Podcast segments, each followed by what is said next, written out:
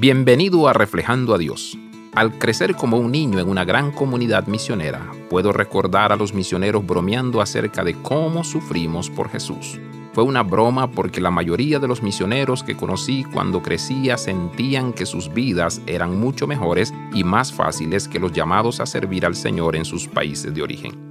Ahora, como adulto, a menudo he tenido personas en las iglesias de mi país de origen que comentan sobre cómo nuestra familia está sufriendo por Jesús.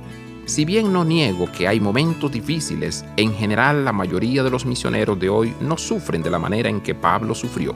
Podemos estar fuera de nuestra zona de confort, podemos estar incomodados, pero sufrir realmente por el cuerpo de Cristo no es familiar para la mayoría de los creyentes. Pablo se alegró de haber podido sufrir por el bien del cuerpo de Cristo, la iglesia.